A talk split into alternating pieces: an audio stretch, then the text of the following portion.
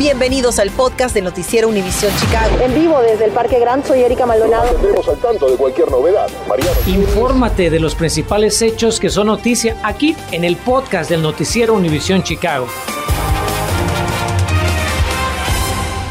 Feliz miércoles. Iniciamos esta edición de las 5 con el tema de la violencia y la promesa del superintendente de la policía de Chicago de que a partir de hoy habría más uniformados patrullando el centro de la ciudad. Mariano Gieles ha estado todo el día prácticamente haciendo recorridos para ver si la promesa se cumplió y si esto ha servido para que quienes transitan y trabajan por el área se sientan más protegidos y seguros. Luis Parking Ballet en el Hotel Royal Sonesta, sobre la Walker Drive, en pleno centro de Chicago.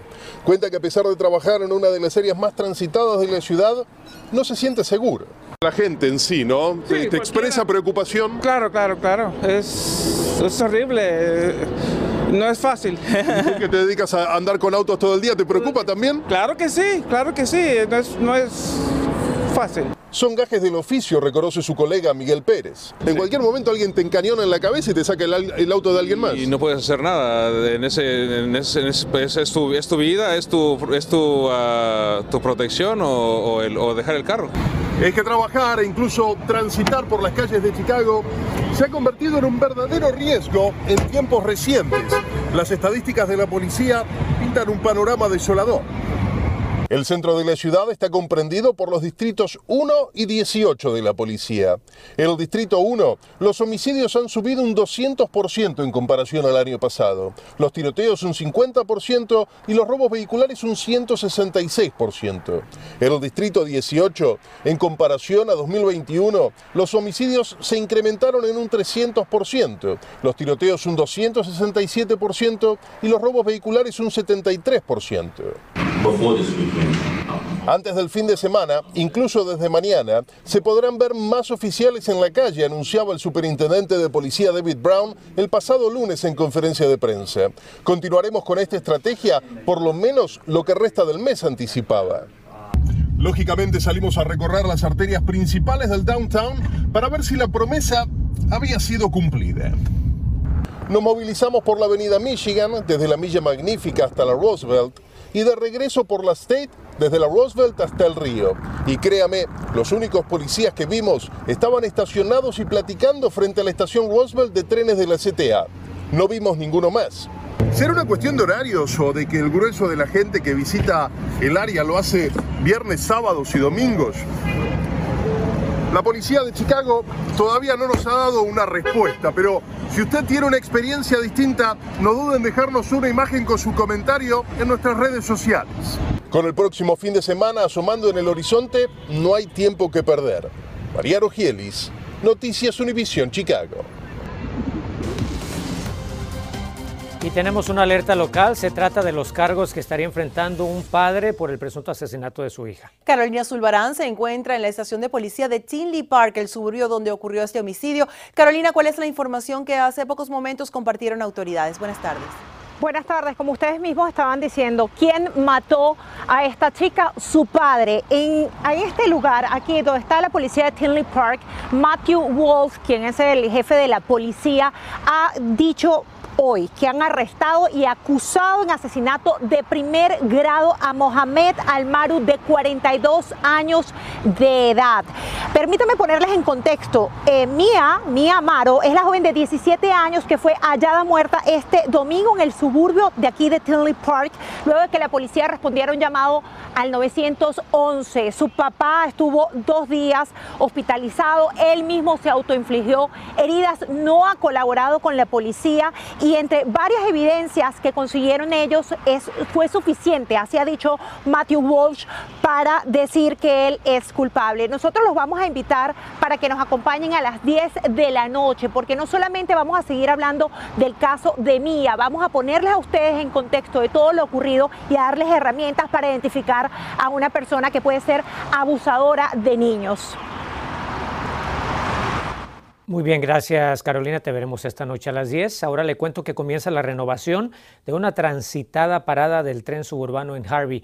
El gobernador J.B. Pritzker dijo que después de más de 30 años sin ninguna mejora, la estación de Metra en la calle 147 va a recibir una inversión de 20 millones de dólares.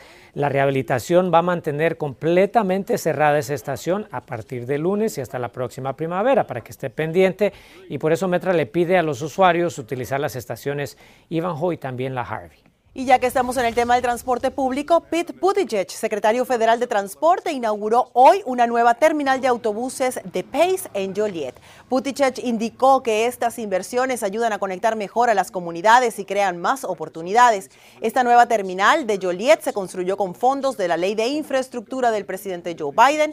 Ahora sí, por otra parte, a las cinco y media de esta tarde, el secretario Buttigieg va a estar en la Universidad de Chicago, donde explicará cómo esta inversión histórica permitirá que la infraestructura del país esté lista para el siglo XXI. ¿Qué tal le caerían los consejos de un experto para saber qué hacer con su cheque cada vez que le pagan? Le adelantamos que les serán de mucha utilidad. ¿eh? Y el orgullo de muchos mexicanos está por todo lo alto con el regreso de un famoso desfile. Infórmate de los principales hechos que son noticia aquí en el podcast de Noticiero Univisión Chicago. Bueno, ahora le tengo una noticia de cierta forma desalentadora para Chicago porque la pandemia pues sigue acechando a la ciudad. De hecho, el Departamento de Salud Pública anticipa que la proliferación de contagios de coronavirus pudiera pasar de nivel bajo a nivel medio, posiblemente este mismo viernes en nuestra metrópoli. Ahora, las autoridades citaron que el aumento todavía no es suficiente para detonar el mandato de mascarillas en interiores, cuyo uso sigue siendo recomendable. Y ante esta situación y para saber qué podemos esperar en los próximos días, nos acompaña la doctora Geraldine Luna del Departamento de Salud Pública de Chicago. Doctora, bienvenida. Gracias por tenerme, Erika. ¿Cómo está la situación en Chicago? ¿Qué tan cerca estamos de pasar al siguiente nivel? Nos encontramos muy cerca, ya estamos en números de 180, eh, todavía menos de 200, pero ya casi estamos al otro lado. Sabemos que, al igual que otros estados, los casos siguen subiendo y es importante estar preparados para cuando ese momento llegue. ¿Qué implica pasar al siguiente nivel? ¿Cuáles son las medidas que nosotros, los residentes de Chicago, vamos a tener que tener en cuenta cuando lleguemos al nivel intermedio?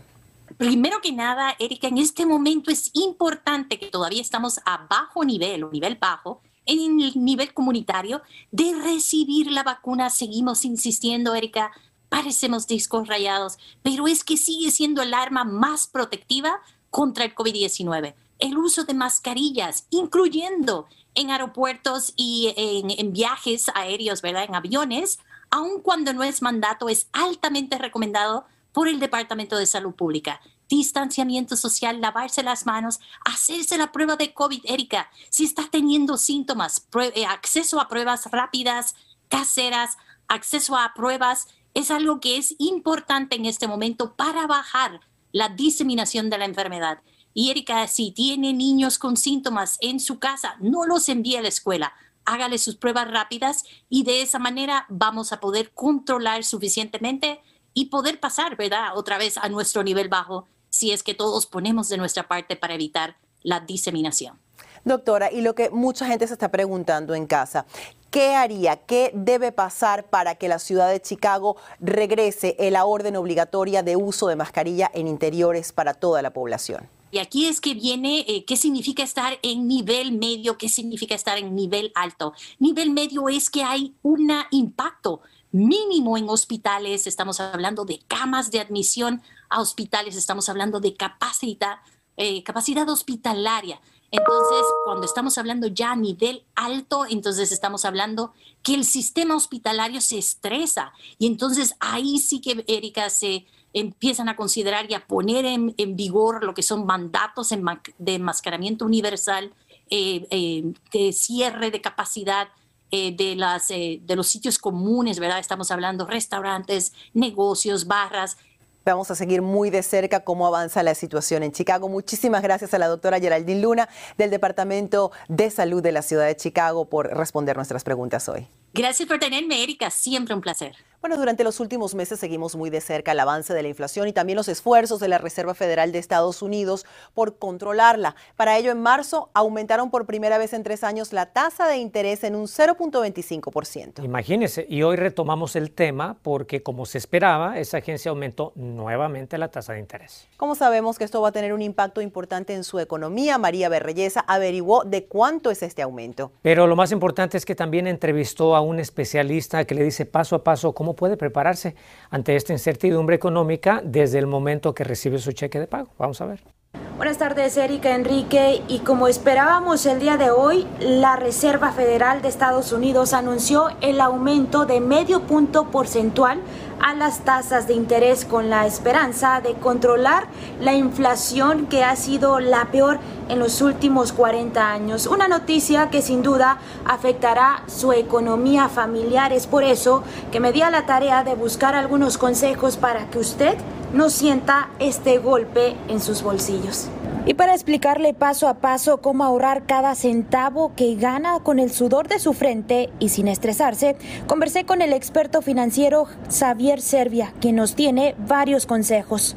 ¿Cómo las personas se pueden preparar ante el aumento de tasas de interés y una posible recesión? Tú tienes que tratar de mantener el ingreso, ¿verdad? O aumentarlo pero los gastos se tienen que mantener controlados. El problema es que ahora estamos viendo que la inflación se está aumentando y los ingresos no están subiendo al mismo nivel. Sin duda un reto a medida que a nivel nacional el precio promedio de la propiedad ha subido de un año a otro casi un 20% y un 8.5% en la canasta básica.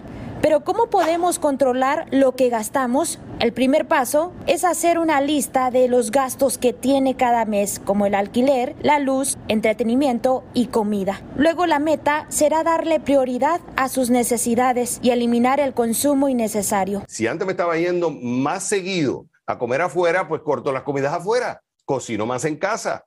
Si yo estoy, por ejemplo, estaba pensando que voy a endeudarme pues tengo que pensar si realmente ahora me conviene, porque por un lado tengo los precios altos de las casas, a la vez las rentas están cada vez mayores y me va a subir el costo de financiamiento. ¿Me convendrá financiar ahora? Tengo que ver el nivel de deuda. O sea, es aquí donde comenzará a ahorrar más de lo que gasta. Tú analizas los estados financieros de las personas que tienen plata y no necesariamente multimillonarios. Son personas que estuvieron acumulando y lo que hacían era gastar menos de lo que ingresaba. Tú no vas a hacer plata no vas a tener una vida económica estable y saludable si gastas más de lo que te entra.